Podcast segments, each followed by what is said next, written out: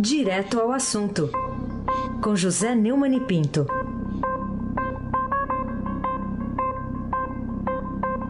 Oi, Neumani, bom dia. Bom dia, Raíssen Abac, o craque. Bom dia, Carolina Ercolim, tintim por tintim. Bom dia. Bom dia, Almirante Nelson e o seu pedalinho. Bom dia, Diego Henrique de Carvalho. Bom dia, Moacir Biasi. Bom dia, Cleão Bonfim, Manuel Alice Isadora. Bom dia, melhor ouvinte, ouvinte da Rádio Eldorado 107,3 FM. Raíssen Abac, o craque. Ô Neumann, a manchete do Estadão hoje diz o gov governo não se empenha e Moro fica sem o COAF. Você acha que faltou mesmo empenho do presidente Bolsonaro para essa pretensão do ministro Moro de manter o COAF é, lá é, para que essa pretensão fosse atendida e por isso que aconteceu dessa forma lá no Congresso? Ah, esse ontem à noite eu li uma matéria da exame no, no celular que já esclarecia isso, mas hoje, mais completamente, quando eu li a cobertura da Vera Rosa, Camila Turtelli, do Daniel Vetterman e do Breno Pires, do Estadão, no caso, e vi esse título aí que você leu na primeira página, o governo não se empenha e Moro fica sem a, COAF, eu cheguei à conclusão e que o, o, Bolsonaro está cada vez mais assumindo o estilo tô nem aí.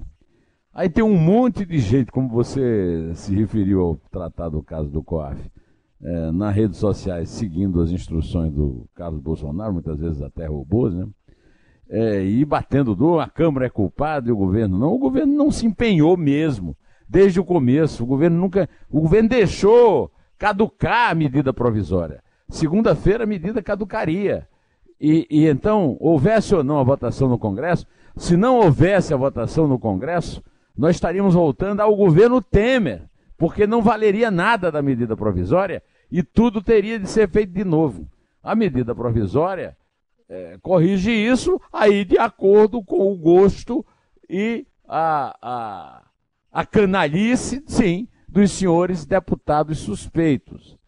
E, o e, e, e, nós, e esses deputados suspeitos têm no pretenso líder do governo no Senado, que na verdade é o líder do Senado no governo, o senador pernambucano é, Fernando Bezerra Coelho, o seu representante, o, o, senador Bezerra Coelho, é suspeito da Lava Jato. Como o Rodrigo Maia é suspeito da Lava Jato. Como o, o Columbre é suspeito da Lava Jato.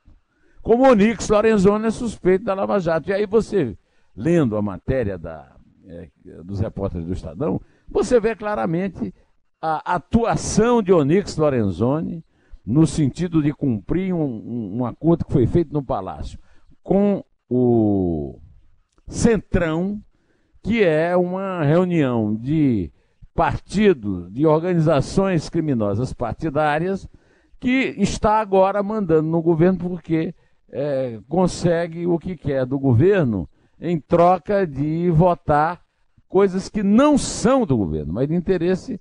É, fizeram um acordo, por exemplo, que se, que se criavam os dois ministérios e, em compensação, a, o COAF ficava no Ministério da Justiça. O acordo não foi cumprido, e daí? O Bolsonaro está na mão deles. O Bolsonaro não tem. É, o, o, a líder do governo é, no Congresso não apareceu na votação, a Joyce Reis. O, o Eduardo Bolsonaro não apareceu na votação. Por quê? Porque os Bolsonaro não têm interesse em fortalecer o COAF. Primeiro por vingança, por causa do episódio é, Fabrício Queiroz, a, a, informação do COAF sobre as movimentações ilícitas do Fabrício de Queiroz, ex-assessor do Flávio Bolsonaro. É, porque não, ali, olha, não tem ninguém que tenha interesse. E o Moro está vendido. O Moro foi vendido. Já é a quinta derrota do Moro. O Moro perdeu na indicação de Ilona Zabó. O Moro perdeu é, ao não ser consultado na questão que o Bolsonaro é, anunciou de que o proprietário rural pode matar quem invadir. O Moro perdeu nessa história do, do, dos armamentos. Né? O Moro tem perdido uma atrás da outra, e eu não sei o que, é que ele tem a fazer, a não ser agora pedir demissão depois dessa. Eu ouvi muito bem aí o depoimento do Robalinho, espetacular. E o depoimento do doutor Martinelli é ridículo. O COAF. O COAF tem 34 funcionários e o Moro estava aumentando. Assim, não, mas o, o, o, o, o Paulo Guedes também pode aumentar. Rapaz, se fosse uma coisa para aumentar o COAF, não tinha havido essa movimentação toda. Agora, vamos ouvir a declaração mais cínica do ano, que é do doutor Fernando Bezerra Coelho, que fica muito orgulhoso quando eu digo aqui que ele é descendente direto de Duarte Coelho, primeiro capitão mandatário da capitania de Pernambucano, de Pernambuco, que é motivo para ele ficar orgulhoso mesmo. Motivo para não ficar orgulhoso é, é o Bolsonaro, que está dando ministério para ele, falando em nova política, uma política que começou na, nas capitanias hereditárias. Bom, vamos ouvi-lo?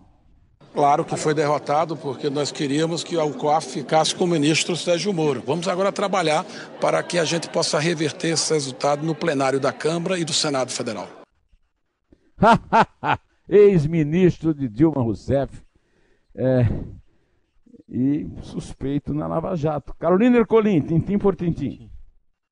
Vamos lá, Neumani, vamos falar então sobre é, uma interpretação que você faz dessa transferência né, de, de agentes da Receita Federal. Né? Na verdade, se há algum risco dessa transferência ter sido uma retaliação aos agentes da Receita, né, pelos suspeitos acusados e processados pela Lava Jato na operação é, que pode ser prejudicada por ela ou não. Né? A gente está falando também de outra derrota do governo que também está incluída nessa é, decisão, né? nessa é, distribuição de ministérios.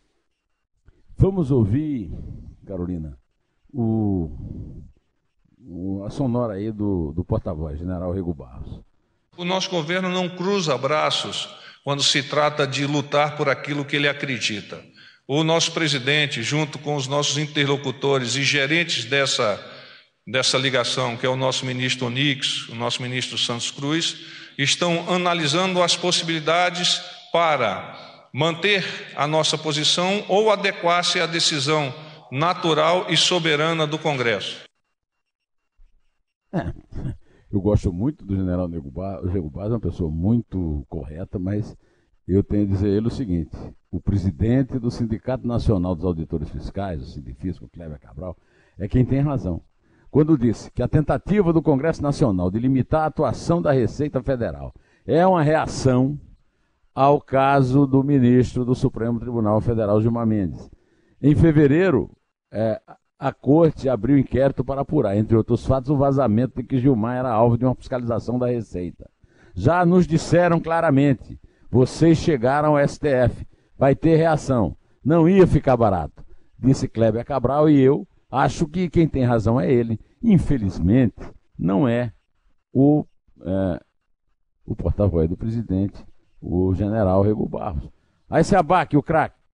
Tá certo. Neumann, é, e você vê algum sentido na transferência de todas as políticas de desenvolvimento da indústria, comércio e serviços do Ministério da Economia para a ciência e tecnologia, também está aí nessa questão envolvendo a reforma administrativa do governo, é, é, a ciência e tecnologia que tem à frente aí o ministro Marcos Pontes e que foi antecipado até no blog da Sônia Raci, nossa colunista aqui também. É, são chamados jabuti, nós estamos acostumados, né? O, o, o, quero citar de novo aí o Robalinho, ex-presidente é, que deu do, do é, dos procuradores, que deu uma da Associação dos Procuradores, deu entrevista para o nosso querido Gustavo é, Lopes, é, é, sobre esses jabutis. Né? Entre eles, é, isso aí são, são coisas que a, o Congresso não pode estar tá fazendo. Se tivesse um presidente forte, se não tivesse um presidente, não estou nem aí, se tivesse articulação no Congresso, não há. O PSL é uma piada. O PSL não é um partido político, é uma piada.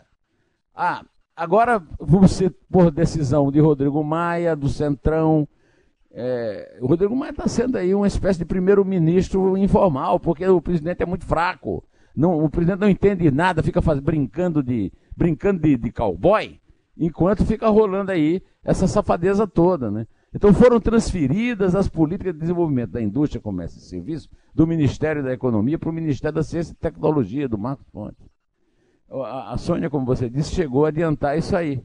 É, segundo Fernando Bezerra, presta atenção, foi um erro material. E que apenas a agência. Por que, é que o Congresso tem que estar se metendo nesse negócio de governo? Pelo amor de Deus, que coisa mais ridícula. Ridículo, isso, isso é de um ridículo atroz, Carolina Ercolim, tintim por tintim.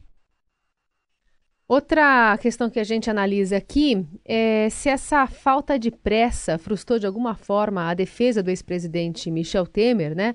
Esse calendário né, do, do Superior Tribunal de Justiça, né, o ministro Antônio Saldanha, que é relator do pedido é, que pode levar o ex-presidente Michel Temer para fora da prisão, para fora da Superintendência da Polícia Federal, ele que deverá levar a discussão do caso só na terça-feira que vem ao pleno do STJ. Eu confesso a você que eu me surpreendi, porque eu achei o, o, o ministro Saldanha é um garantista, como você disse ontem. Usou muito bem a palavra ontem, eu vi você falando isso. É um, ou foi agora cedo? Pô, eu estou confundindo as coisas. De qualquer maneira, você falou em garantismo e ele é garantista. É, o, o Temer se entregou ontem, né, Carolina, na superintendência da Polícia Federal em São Paulo. Foi de carro no Alto de Pinheiro lá, é muito perto. E por volta das quatro horas, o coronel João Batista Lima Filho, também conhecido como Coronel Laranja Lima, foi da, da Zona Sul para lá, né? O presidente chegou um pouco antes. Pois é, é, essa lentidão é normal nos tribunais, mas não é normal quando se trata de maganões como o Temer, né? É, de qualquer maneira, vamos esperar por terça-feira, se não aparecer alguma surpresa aí no meio do caminho. Não aparecer algum tapete no lugar da pedra do poema do Drummond. Aí sem abaque, o craque. O Neumann, falando aí ainda na questão de prisões de ex-presidentes, no caso do Lula condenado, de Temer ainda é uma preventiva, mas pode ter mais gente na fila, inclusive. Você não acha que já era hora do Congresso definir legalmente que solução deve ser dada para casos chamados excepcionais envolvendo prisão, prisão de ex-presidente? As prisões de ex-presidentes são sempre improvisadas. O, o, o, Sérgio Moro inventou uma história de sala de Estado-Maior na Superintendência da Polícia Federal para abrigar o Lula. Agora o, o, o Temer está pedindo uma prisão no quartel da Polícia Militar. Ele já foi secretário é, da Segurança Pública em São Paulo, já foi presidente da República. Eu acho, Raíssa, você tem toda a razão. É, o, o, Congresso, em vez de estar tá querendo se meter nas coisas do governo, que está em começo aí, está no, no, começando, chegando no, no, na metade do quinto mês, devia estar tá fixando a lei específica sobre isso, já que está virando moda no Brasil, ex-presidente, bandido, virar presidiário. É, o caso do presidiário mais famoso do Brasil, que é o Lula em Curitiba, agora o caso do Temer aqui em São Paulo. É, tem aí na fila a Dilma, que é processada, né, quer dizer, que é suspeita né, em vários processos. Aí o caso do Collor, da mesma forma. Né? É, era preciso definir isso claramente para não ficar fazendo gambiarra, né? Carolina Ercolim, tintim por tintim. Neumani, queria ainda falar contigo sobre aquela publicidade que há algumas semanas também tratamos aqui do Banco do Brasil, né? Aquela selfie, né? Tem um monte de atores lá, é, negros, brancos, tatuados, cabelos coloridos, enfim. O Ministério Público Federal do Rio Grande do Sul ajuizou uma ação civil pública contra a União por ilegal veto ou censura imposto a essa peça publicitária do Banco do Brasil. O que, que você achou disso? Censura, racismo e homofobia. O Ministério Público é sempre muito intrometido, e eu reclamo muito. Agora, intrometido mesmo é o, é o, é o Bolsonaro, que em vez de estar no Congresso é, mexendo as coisas, né? em vez de estar enganando o Moro, passando a perna no Moro, como ele está fazendo, e é ridículo que o Moro continue no Ministério da Justiça, só muita vaidade, muita vontade de poder pode explicar, devia estar, é, é, em vez de, fazer isso, é, e, não se meter na publicidade do Banco do Brasil, que é uma empresa é, que é um banco público, mas que está no mercado e que tem que ter, é, obedecer à independência do mercado. Realmente é uma intervenção absolutamente fora do lugar e, e, que, e que, de, fato, é, há que se pensar sobre a, a alegação do Ministério Público, né? Racismo, censura, racismo, homofobia, né? Aí se abaque o craque. E, não, mano, vamos olhar um pouquinho mais agora para a Venezuela. O que, que significa a corrida de oposicionistas a embaixadas lá em Caracas depois de uma onda de decisões repressivas do ditador Maduro? Pois então, é... três deputados opositores venezuelanos já buscaram refúgio em embaixadas estrangeiras, né? um dia depois de terem imunidade parlamentar caçada pela Assembleia Constituinte controlada por Nicolás Maduro. Nicolás Maduro vai assumindo aos poucos né, a sua condição de vencedor da tentativa de golpe para derrubar a ditadura dele, né? E isso está levando, por exemplo, o Edgar Zambrano, vice-presidente da Assembleia Nacional, e, e, ali um lugar tenente do Juan Guaidó, é, é, foi preso pelo Serviço de Inteligência da Venezuela. Né? E então está todo mundo correndo para as embaixadas. E às vezes, por exemplo, no caso do Leopoldo Lopes, é recebido por uma embaixada covarde, uma embaixada socialista e, e, e cúmplice do, do, do, Maduro, que não lhe deu a, a, a tradicional é, solução democrática do Estado de Direito, do Estado de Direito espanhol, que tem uma ascendência né, sobre, essas, é, sobre os países da Hispano-América. É, a situação na Venezuela está ficando mais grave e mais difícil de resolver. É um nó sem. sem é um nó de, de marinheiro. Carolina Ercolim, tintim por tintim. Neumanir, você dá spoiler? Para você, eu dou spoiler toda semana, né? É, outro dia, aliás, um parênteses aqui, a gente estava conversando, eu e o Heisen, sobre Vingadores Ultimato, aí passou uma pessoa assim perto, aí ele parou de falar para respeitar a pessoa se ela, porventura, não tivesse visto o filme. Acredita? Eu sou um respeitador.